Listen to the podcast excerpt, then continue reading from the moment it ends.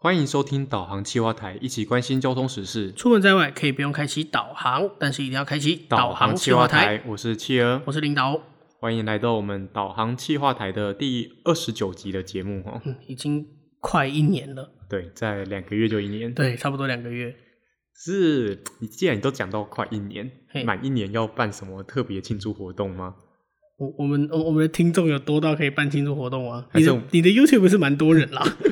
但是我们这个好像没有太多听众。还是我们就干脆什么满一年收台？嗯，好像可以考虑。如果如如如果我们的收听数没有起色的话，好像可以这么考虑。收听数是有起来啦有，有有比之前好啦，有比疫情三级之前好。对，但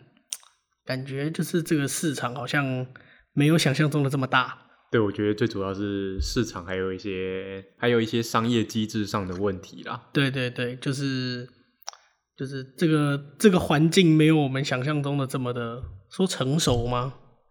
这是原本就有料到啦，对啦只是也我是觉得现在有点花太多时间在上面。对，确实，我们这个这个节目这样子，大家大家看我们这样子录一集，大概四五十分钟一小时，但企鹅还要再花好几个小时剪接。那在事前，我们还要准备很花很多时间准备资料，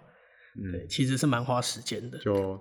难怪啦，很多那种更大牌的都直接收台了，对，有蛮多的频道都收掉了， 确实。可以理解，可以理解。对，所以，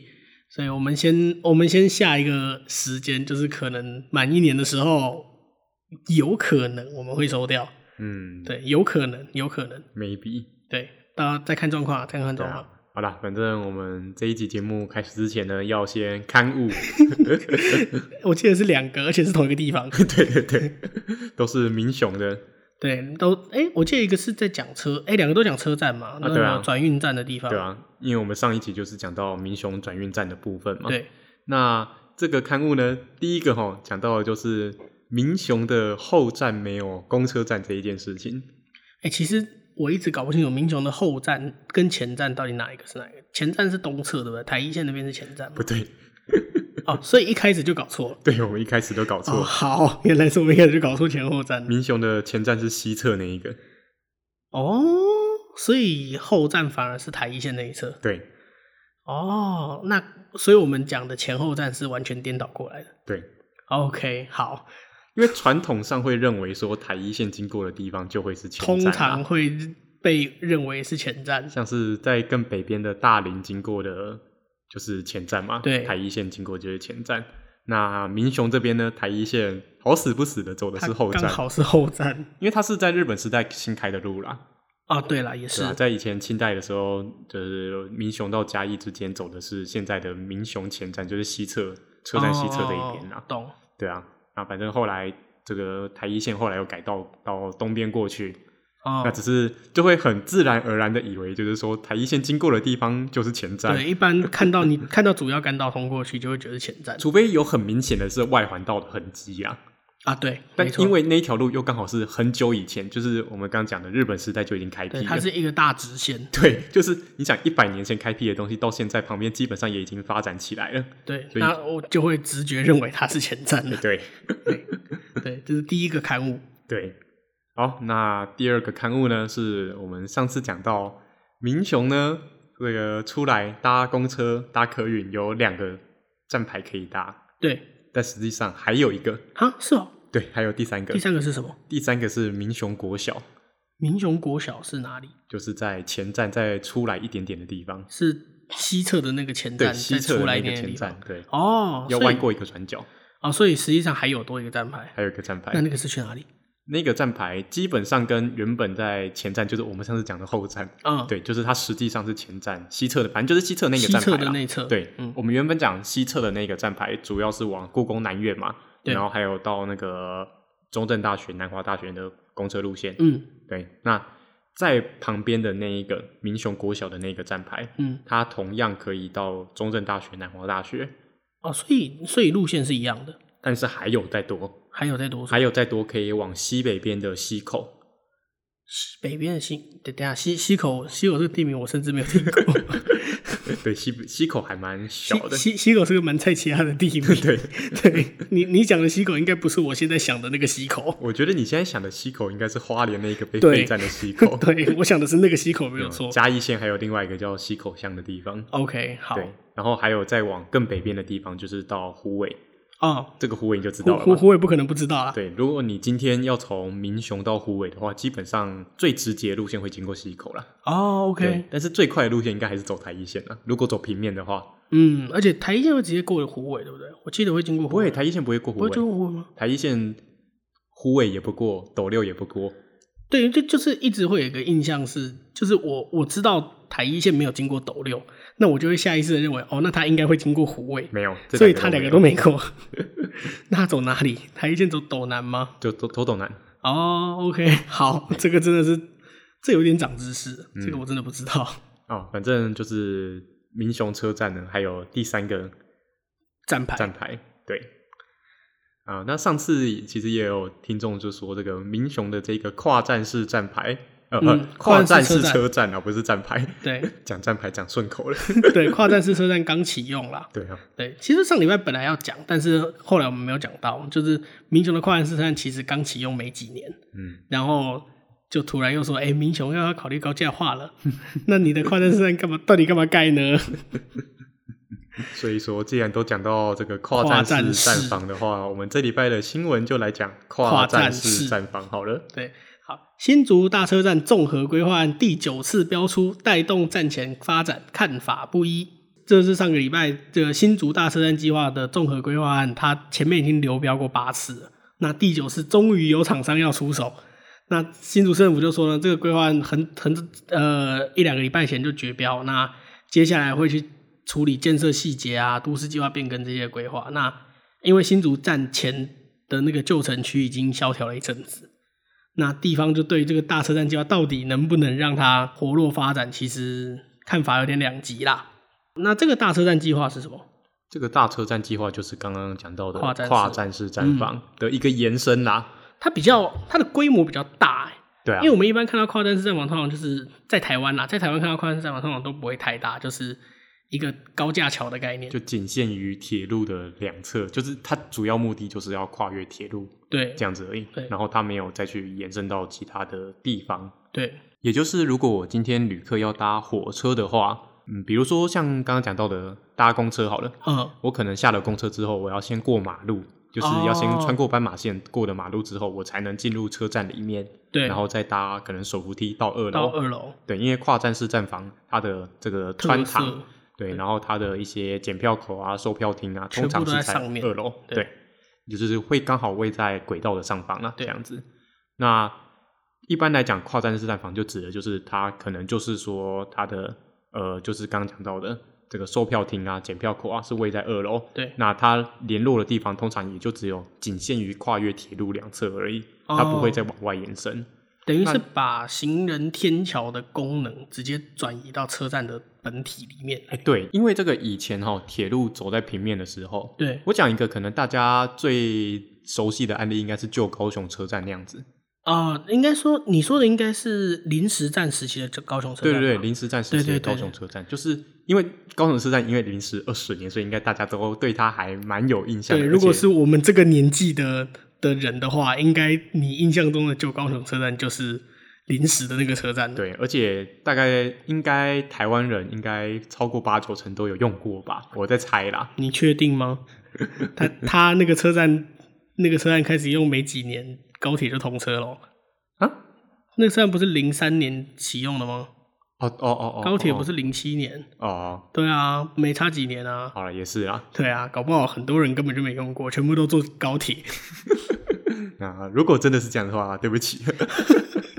哎、我因为你讲到这个是，我我会这样反驳你，是因为我想到我第一次去那个高雄车站，好像也是在，好像是在四五年前而已，嗯就是它已经开始用了超过十年了，我才第一次使用它，因为每次去高雄都是坐高铁。哦，对不起，我我比较穷一点啦，所以我去高雄都搭火车啦。 对不起，我道歉。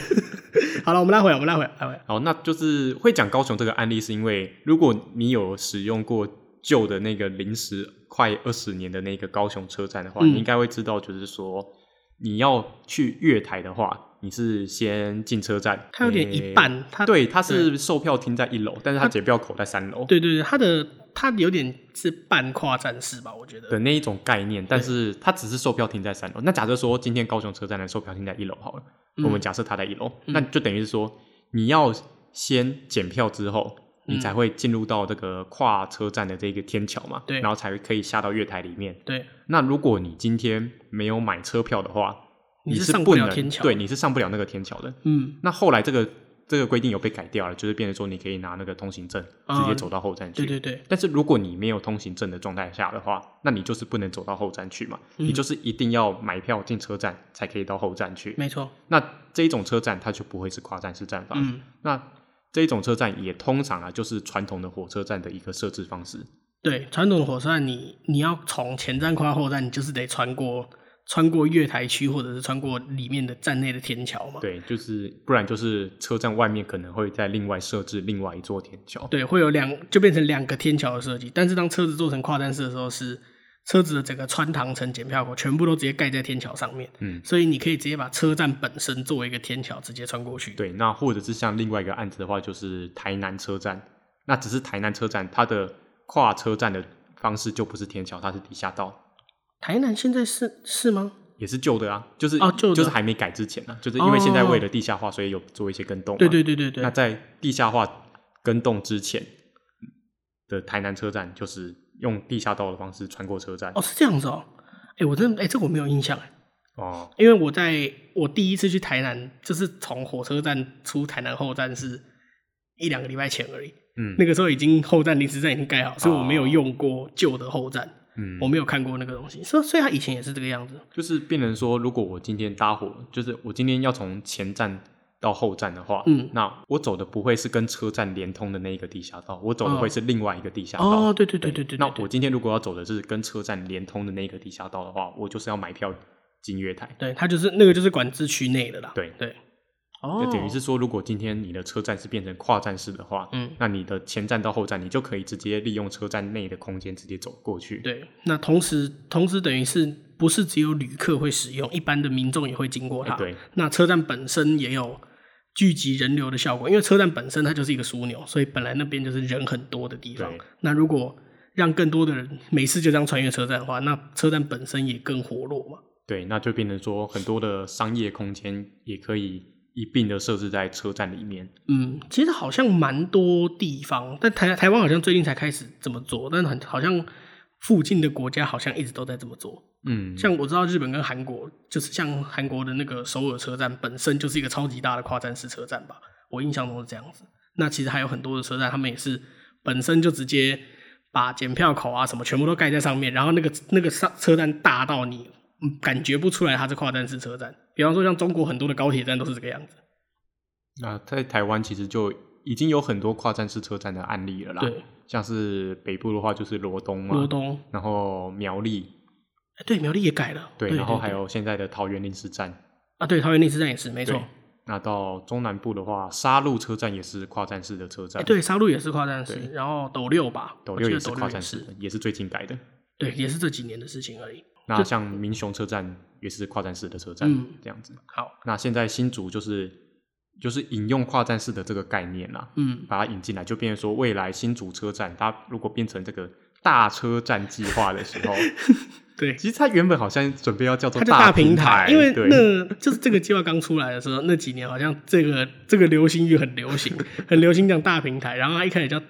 什么新竹车站大平台计划，呃对。然后后来这个这个词退流行之后，他就把它改回来了，变成大车站计划可。是如果我我觉得啦，它叫做大平台的话，可能有更多人可以理解说它到底是什么样的一个概念。对，而且它它的规划里面，它也确实是一个大平台。对啊，对，其实我觉得它把它改成改回叫大车站，反而少了一点特色。嗯，嗯，它叫大平台，大家就是哦一听就知道哦它要干嘛。嗯，可是搞不好叫大平台可能会触动到什么敏感神经之类的 吗？我不会知有道敏啦感，神经吗？不知道。这这这句话应该没有版权吧？这句话本来就只是他口误，不是吗？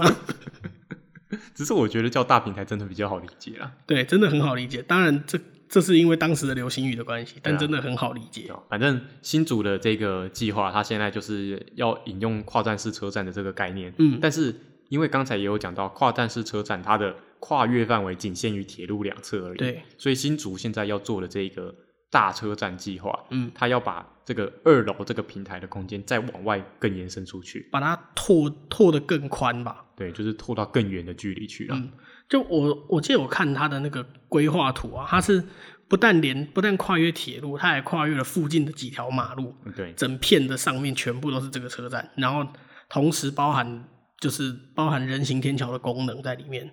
我觉得可能会像是说，就是台北的新一区这样的一个概念，就是大家如果今天去新一区在逛百货的时候，嗯你在百货公司跟百货公司之间连接的话，你可能走的不会是一楼的斑马线，而是走在二楼的那个哦天天桥桥上面去，嗯，因为你在天桥上面走的时候，你不用等红灯，然后下雨天你也不用怕淋到雨哎、。对，对，可是台北的天气其实夏天走那边很热，对，但至少雨天你不用怕淋，就是那是一个很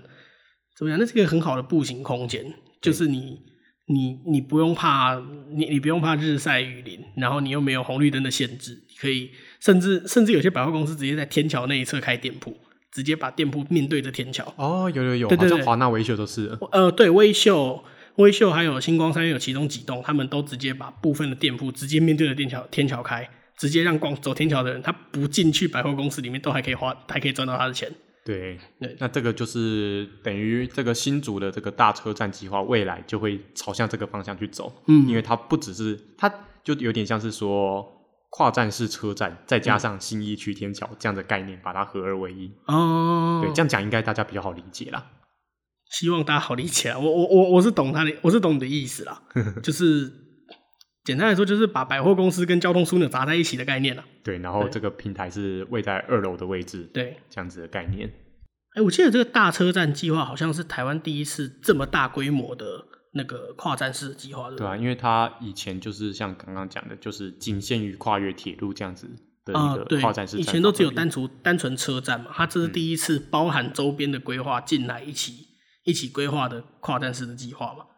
那新竹政府打算在现在的铁轨上面盖一个大平台，那除了售票这些车站的机能，我们刚刚讲的之外，还会有商业空间，还会有公园，嗯同时要在上面盖公园。那那同时要透过这个平台去连接中国周边的开发区。那说呃目标说他说要再创百年车站风华，所以也因为这样子有进入中央的前瞻计划，百年建设的概念嘛。会不会建设百年呢？ 哎、没有没有在讲谁，没有在讲谁。好，那新竹市议会的民进党团呢，他们就说，哎、大车站计划就有助活化站前的发展，因为就是新竹站前好像其实现在有点没落的状态，对不对？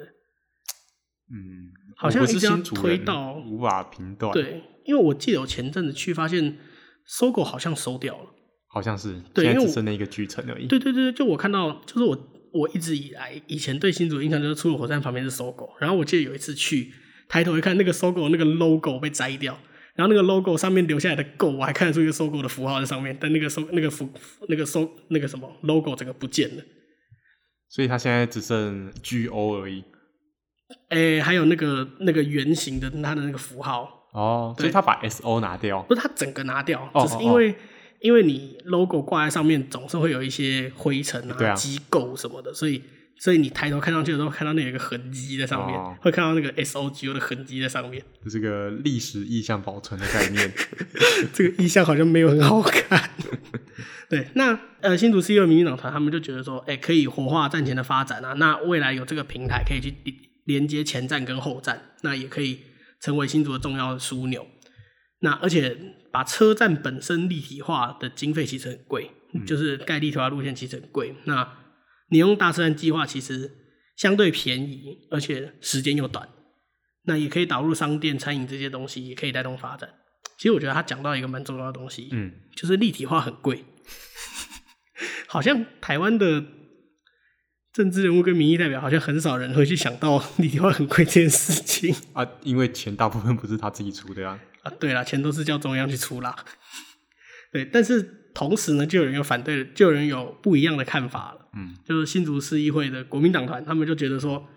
哎，大平台计划只是在轨道上面盖大型的路桥，然后把卖场拉进来，那你不就只是让大家看看火车？你就只让大家看看火车而已啊！你对消弭前站后站的那个交通没有什么实质帮助，所以应该要推动铁路立体化，才有办法帮助城市发展。而且还有一个蛮大的重点是，他们觉得说这个综合规划明年要明年才要完成，明年二零二二年，那刚好明年林志坚市长要卸任，因为他已经任期届满，不能再连任了。那新的新竹市长上来，到底会不会跟着继续推？他们也是觉得这是一个问号。嗯，所以国民党团现在的担忧是不是怕这个桃园事件重演呢？ 已经开始动工喽，不要，我们要百年建设。对我们，我我们完全没有站任何政党的立场。 那国民党团刚才还说担忧任期届满嘛，对不对？嗯，现在他们不用担心这件事情啊，他只要去支持竹竹苗合并，这样子林志坚就可以继续连任了 啊。哎、这这边出现一个很大的盲点哦，就是国民党好像反对竹竹苗合并。可是你如果要确定他可以继续下去，那你就让林志坚继续当市长。哎、好像有道理耶，我倒是没有想过这个问题耶。对啊，那这样子的话，这个政策不就可以推下去？而且他保证可以做到新竹大车站计划完工通车，他也能够去剪彩，因为你竹竹苗合并之后会任期会重算，对他可以再当八年。对他直接当十六年的市长，对，十六年，对，绝对足够他把它盖完，还可以去剪彩。哎、好有道理哦、我怎么没有想过呢？好了，有点扯远了啦。嗯不过我倒是觉得这个前面说到的民进党团这个意见其实还蛮重要的啦，嗯就是因为车站立体化的经费是比较高的嘛。对那国民党团这边是又认为说应该要去做铁路立体化，对，当然啦，并不是说因为他们的政治立场而去说他们的看法怎么样，而对是说真的，整个铁路立体化的经费真的是非常的高。那再加上，其实，在新竹这里哈，我们之前也有讲过，铁路立体化应该是要作为你没有其他手段可以使用的时候的一个最后方法。对就是如果你今天有很多的平交道没办法去做消除，那你就非这么做不可。对你可能就非这么做不可，不然你都市里面的交通可能会真的会大爆炸。对，但是以新竹来讲，好像又没有这样子的问题。新竹我之前看了一下，就是到一路到从新竹一路往南到三清桥车站，一路往北到那个那个头前溪边，我大概看了一下，好像只有两个平交道，嗯，对，一个是中山路，因为那个中山路稍微有点大，那个平交道稍微大了一点。那另外还有一个平交道叫南外街，它是行人专用，嗯，就这两个。对。那你刚刚说是往北到头前溪桥嘛，对不对？事对，实上不止到头前溪桥，可以一路往北到新丰了，哦，一路往北到新丰因哦为，新因为竹北没有平交道，啊，竹北完全没有平因交为道。地形的关系。哦，那等于是整个新竹市区，包含市郊，全部就只有这，这我觉得应该算一点五个平交道。嗯，那立体化就没有办法，它没有办法消除平交道啊，它对应该说它它不是没有办法消除，它能够消除的平交道有限。那这个等于是这个的效益没有没有那么的必要，对这个工程再加上如果啦，未来这个铁路真的推动立体化的话，对我觉得对于新竹的交通有可能反而是恶化的，为什么？因为现在新竹有一条非常重要的干道——光复路嘛，呃，那个路桥吗？对，那个光复路跨越铁路的那个路桥，对，那它未来铁路立体化之后，有可能那个路桥是需要被拆除的。哦，它可能会变成暂时拆除变平交道，对等它立体化完工之后，就直接变平面道路的概念。对，那等于是在施工期间，它的交通会恶化的更严重。欸那也不止施工期间，施工完毕之后，整条光复路的状况也有可能无法提升。啊，对，它的它可能能够能能够造成的效益根本就没有，根本就没有效益可言。对，应因该为这样讲那一座东大路桥现在跨越铁路的时候，它可以省掉很多红绿灯。啊，对它那个桥就蛮长的，对啊，对啊，那它你把整个桥都 拆掉的话，那反而是制造了更多的红绿灯，让对车子开得更久。那其实也不止那一座桥了，包含到在更北边公道五路跨越铁路的路桥，嗯，那南边嘉东景观大道跨越铁路的路桥，嗯，对啊全部都得拆这掉些。有可能都要被拆掉。对，那这些又都是很重要的干道，嗯，对，也也都是加东景观大道除外啦，就是公道五路跟光复路都是 对容易塞的干道。对，都是都是往来新竹市的旧市区跟跟竹科那一侧的的市区的干道。对，也就是说，其实在新竹来讲啦，铁路立体化有可能反而是反效果啦。嗯，没错。那等于是这两个平交道，你如果真要解决这个这两个平交道，你可以用别的方式来解决平交道，而不是把整条铁路立体化，为了消除这一点五个平交道，然后造成其他地方反而更塞车。嗯，而且再来是说哦，其实这个铁路要消弭前后站的这个差距的话，嗯那像是讲到这个大大车站平台的计划，嗯其实它算是一个还不错的方法。对那原因是在于说，像刚刚讲到的，如果你今天把整个车站地区变得打造像台北新一区那个样子，嗯你的行人往来，你可以利用二楼的一些商业空间，一个比较良好的步行环境的时候，对，行人反而是愿意去走在二楼那个空间，因为一般来讲，行人不愿意去走天桥的时候，是因为天桥你就是爬上爬下很累。走楼梯上去，走楼梯下来。对嗯，但是如果今天你的天桥的这个环境是一个非常优良的步行环境，甚至可能是一个有冷气又可以逛街的一个环境的时候，那可以就可以吸引对人行人上去走。谁谁不想走？就对，就这个概念，因为因为其实同时你把行人的步行空间挪到挪到二楼的时候，那是不是代表一楼的空间、地面的空间的行人就变少了？嗯，那同时你还可以增，你还可以提呃什么加快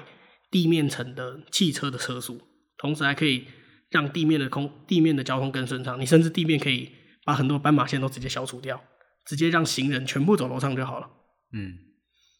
当然啦，地面的斑马线要完全消除掉，这应不该太是比较困难可能啦啊对 对吧？那是个再加比方上现在推动这个人本交通，应对该是不太可能再去把它消除掉了。那当然，其实我自己也认为不该去消除太多，不需要消除那么多斑马线，对，啊。但是要改善路面交通的话，确实去做一个天桥嗯来跨越车站、前后两侧的话，确实会是一个提升的一个好方法啦。对，尤其其实行人的步行空间改善，它其实也是改善交通吧？对啊，对啊，那那怎么会说对改善交通没有实质帮助呢？尤其哈，一个很重要的概念是，每个人下了车之后一定都是行人。啊，对，在这样的状态之下，嗯行人步行空间的改善会是非常的重要。对啊，因为就就像你讲的，每个人都是行人，所以你一定会去用到这个设施，这个设施你总有一天会用到，不像是改善马路、改善可能呃耗资可能有改改善马路，你可能你就你如果没有开车、骑车的话，那其实甚至你可能不会，不是每个人都用得到，但是行人你每个人都会是行人。尤其这边又是重要的交通枢纽，哎，对，这边是交通枢纽，它同时同时未来还有规划轻轨，对嘿，对啊，这个大平台车站的这个计划，我觉得它有一个很重要的考虑点，就是它未来要怎么样让轻轨开进去，要怎么样哦容纳轻轨，我觉得会是一个非常重要的地方。啊，对我我记得，我记得我那天看那个计划图的时候，那个规划的图的时候，它就里面就有画出轻轨出来。我那时候想到，对耶，它如果如果是车站整个立体化的话，那反而轻轨没有空间去进入这个地区。你如果把车站拉高的时候，反而轻轨更有空间放在原本可能原原本的空间去做做轻轨的站牌、做轻轨的车站来使用。就是说，如果今天这个铁路被拉高到二楼的话，嗯，那轻轨到底要盖在平面道路上，就是盖在一楼的地方，还是要继续再往更上面过去，变成到三楼？嗯还是说今天是铁轨要往更上去拉，拉到三楼，嗯然后让轻轨去走二楼的位置？对，那反而会变更困难的课题。对。那再来的话，以新竹来讲，我觉得这个大车站平台可能还会面临到另外一个挑战，就是、嗯因为他说他要串联到前站的其他商业空间过去嘛，对他要跨过前站的其他马路，对。但是我们也都知道，新竹的车站前站是古迹，哎、对，前站是古迹耶。对。那那这样子的怎话，它未来到底要怎么样去跟它前站的这个古迹做一个视觉上的一个融合？哦至少不要去破坏到它的视觉啦。对你，你你当然古迹不可能去动它，这个这个应该大家都知道，那个政府也不可能不知道，他也不会去做这件事情。但是，但是有时候你为了不要拆古迹，然后你把整个古迹包起来，那反而反而是更更破坏古迹的一件事情。那尤其又是这个大车站平台的这个跨站的空桥，嗯因为新竹的前站它就正对着它前面的一条马路，嗯，就没中错，就中正路嘛。对那如果我今天的这个跨车站的这个平台又要拉一个平台到中正路上面去的话，要怎么样去闪过车站前面的景观？我觉得这会是一个哦非常困难的课题。对，那感感觉这个也是要花蛮多时间去规划。对，所以搞不好这就是为什么他会流标了八次。对，而且我记得我看那个那个那个叫什么构想图里面，它前站反而没有那么多的空桥，它的天桥好像大部分都拉在后站，后站拉的很长的天桥，但是前站就是一样到现在的位置，再往前推一点点，就是为了不要遮住古迹。但是如果又只有拉到这样的话，可能就没办法达到他预期的带动前站的一个商业发展这样的一个效益啦。啊，对，我觉得这是非常困难的。对，这真的是两难啦。但但我觉得，我觉得新竹愿意做这样的尝试，其实蛮值得鼓励的。嗯，对，就是台湾没有，目前没有任何一个枢纽车站的规划是选择跨站式，而不是选择立体化这样子的做法。对啊。但是选择跨站式这个，真的是在国外真的是行之有年啊。在在国外真的是很常见啊。像我记得我看到这这个新闻的时候，好像还说里面好像还说是新竹市的官员去日本冈山站哦，他去考冈山，察，对可是冈山我觉得它不算是一个大平台的概念、欸，他只是跨站它只式，是跨站式。对，我觉得最符合的一个大平台的概念的话，应该是仙台。日本的仙台，对对对，仙台那真的很那真的超级大，因为仙台，如果我今天出了车站之后，我要到马路的对面的话，我真的是可以直接走在它的天桥上面去的。对，然后那个天桥中间还有很多个楼梯往楼往下，对啊那下面都都是各公车站牌，对啊，有点像你把跨站式车站跟板桥公车站结在一起的概念，嗯，对，然后你你直接可以轻松的走到对面的百货公司去，或者是另外一侧的停车场，全部都可以很快速的移动，对。对，没错那，也就是因为仙台它整个空中的路网非常的方便啊，对几乎每个地方都可以到。那我觉得仙台又刚好算是一个非常成功的案例，对，所以我才会觉得说，在新竹的话，你又要同时兼顾古迹的景观的话，到底要怎么样去做处理啊？对，哎因为你如果真的要做到像仙台那样的规模的话，可能对于车站景观真的是一大挑战。你一定是大破大立，而且仙台车站没有这个问题，因为它本来就它本来就不是古迹，对他没有他他没有保留，对他没有面临这个问题。诶，他他好像直接拆掉吧？旧对啊的，对，所以他没有面临这个问题。但新竹山，你今天面临这个问题，确实是一个很难的课题啦。除非你要像台中一样，直接往旁边推，直接把车哦站本身往旁边推。但是如果把车站直接往旁边推的话，那对于现在既有站前的这些动商业线地还有方，商业，对啊，对，那那又是另外一个冲击了。对，反正我觉得，其实新竹这个真的是值得鼓励啦，但是感觉还有很多的困难要面对啊。我也希望新竹这个会是变成一个成功的案例啦。对啊，那他这样子，台湾其他地方或许看到成功的案例之后，就会跟着想要学仿习。效，他就对成 成为一个典范。哎、可是新竹如果成新竹成功之后，假设他成功好了，那未来还有哪些地方可以给他仿效？台嗯北地下化，桃园确定要地下化，可你能未来像是斗六啊，斗六跟苗栗嘛，然后宜兰高架化也还不确定到底会不会真的完成，因为应该是说了，因为宜兰高架化还没完全核定啊。对，对，那还有彰化也是还没核定的状态嘛。彰化不是确定要高架了吗？但是，哎，有核定了吗？还没吧？啊，还没有核定，还没有，对啊对对啊对啊还没有，还没有，还没有，对啊，那还有斗六啊，对然，后新营应该是不需要啦。 嗯，就是就感觉真的一线的城市全部都已经做死了， 哦，对啊，对啊，六都全部都做掉了，对啊，就是因为六都都是看到台北的案例，所以就我也要，，对这样子嘛。嗯。所以我希望啦，新竹它如果真的做下去之后，它可以变成一个成功的案例。那也希望它真的就是规划出来，如果它真的规划的还不错的话，嗯也不也希望它不要被继任者把它搞掉。对我我是希望它可以成为一个踩刹车的功用啦，踩刹车的效果，因为其实真的大家现在看到铁路都在喊高价化，看到铁路都在喊低价化。那如果新竹成功的话，希望它可以作为一个刹车，可以让可以把它踩住，大家不要看到铁路就喊高价化。对，就是它可以让车站变成一个更亲民的一个场所，对那同时也是让车站变成一个一个巨大的商业空间啦。对，那车嗯这样子也有助于台铁的财务状况。对车站真的不仅仅只是搭车可以使用而已，对，尤其现在铁路法又已经为台铁去做一些更更多动的投资 对去做解套了嘛，对所以我还蛮看好的啦。但是实际上如何，还是要看他规划的怎么样。对，重点还是后面的规划。对啊，那我希望这次第九次的规划呢可以 成功，诶、不然的话如 终于果飙出去了。 对，不然的话如果他十次失败的话，是不是要变成什么革命 吗？那可能要先有个保路运动嘛，保住铁路，保住铁路啊。对耶，保路运动也是铁路诶。对啊， 你不讲革命，我还真的没有想到。好了，那我们这一集节目就到这边啦。 出门在外可以不用开启导航，但是一定要开启导航航计计划划台，我是企鹅，我是领导。我们下次见喽，拜拜拜拜